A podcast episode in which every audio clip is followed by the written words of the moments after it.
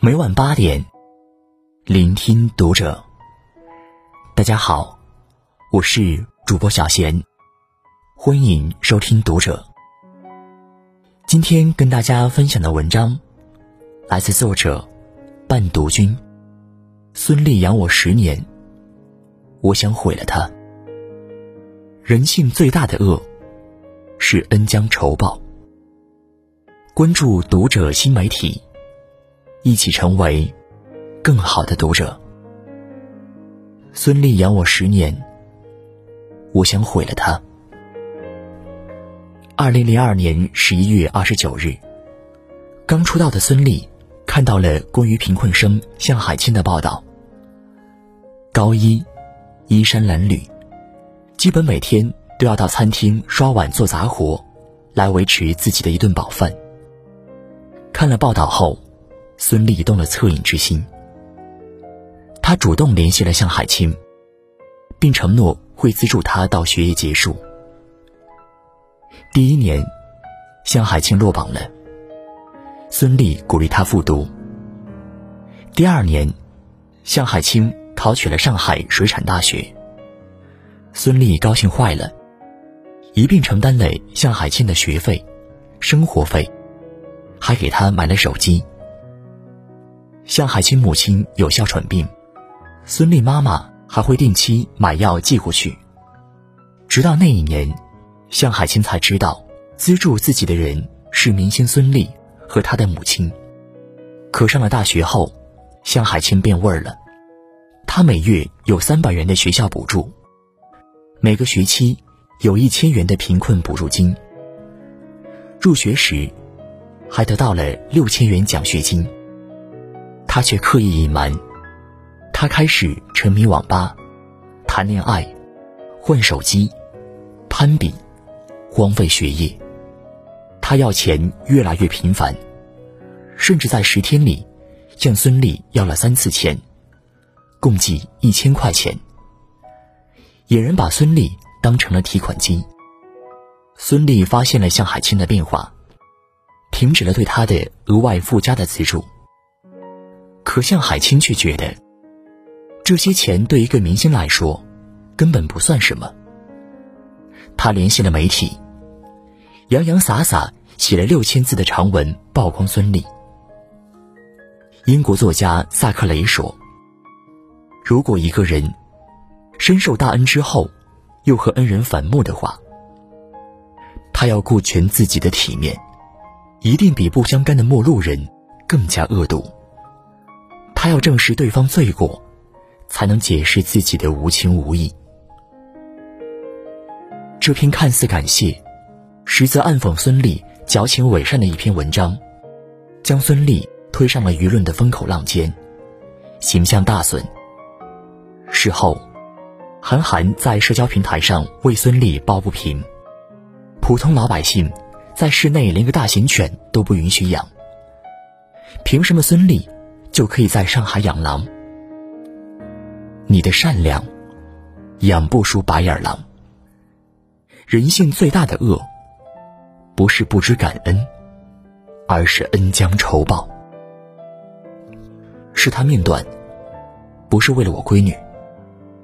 二零一六年十一月三日凌晨，在日本读研的女孩江歌，在租住房的门口被杀害，凶手。是刘鑫的男友陈世峰。此前，刘鑫被陈世峰骚扰的无处可去。江歌收留了他。陈世峰上门巡视时，也是江歌在门外阻止，让刘鑫进屋。最后自己被捅十几刀致死。时隔三年，刘鑫改名成刘暖希，寻求人生新的开始。可人们并不想放过他。这一切，都是因为他的恩将仇报。他在江歌妈妈最需要证人的时候玩消失，在事件发酵后，反而跑去责问江歌妈妈，并威胁他，如果再有新闻出现，就停止协助警察。他恬不知耻地爆出自己和江歌妈妈的聊天记录，称江歌是同性恋。曾向自己表白，他利用江歌之死谋利，通过攻击江歌妈妈炒作，赚取利益金钱。而刘鑫的母亲竟在与江歌妈妈见面时大吼：“江歌之死是因为他命短，不是因为保护刘鑫。刘鑫原本能有更好的选择，他可以道歉，毕竟江歌是为他而死。”他明明可以选择协助江歌妈妈说出真相，陪在江妈妈身边，起码让江妈妈有些许慰藉。可刘鑫选择了踩着江歌的性命，活得心安理得。我为你雪中送炭，你让我家破人亡。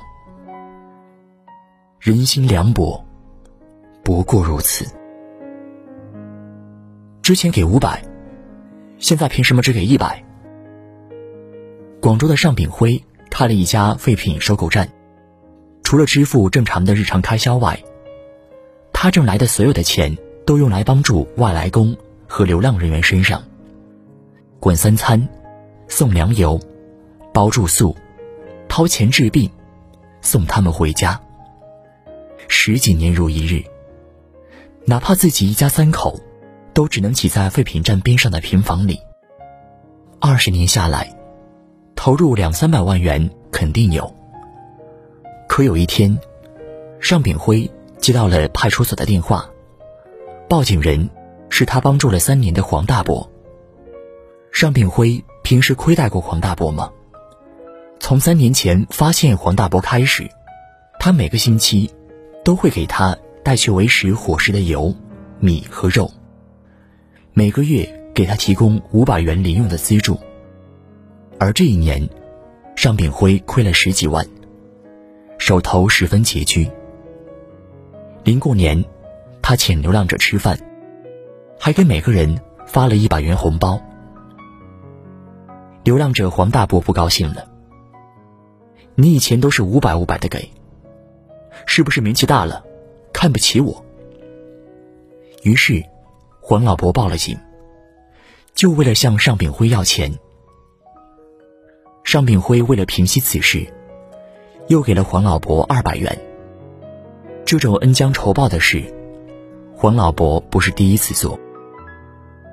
在尚炳辉因腿伤入院时，黄大伯联系不上他，到尚炳辉的废品站大吵大骂。每当尚炳辉帮助他人时，老人就不高兴。有一次，尚炳辉要帮助一个六十岁的老人，黄大伯说：“那个人比我小这么多，你还去帮他？”有时候，“可怜之人必有可恨之处”这句话不无道理。斗米养恩，担米养仇。哪怕你日日对他掏心掏肺。哪怕你也遇到了难处，可只要有一次帮助没有达到他们的预期，怨恨就会在心里生根。善良永远填不满欲望的沟壑。为什么我们一心一意的帮助别人，却总是得到恩将仇报的结果？东野圭吾曾说：“这个世上有两种东西。”让人无法直视。一是太阳，二是人心。做人善良要有，但要分人；对人真心要有，但有分寸。无论如何，请记得这三点：一，有些人不能帮。听过东郭先生的故事吗？东郭先生帮助狼。躲过猎人的追杀，狼重新获得自由后，却张牙舞爪地向东郭先生扑去。这个世上，恩将仇报的白眼狼大有人在。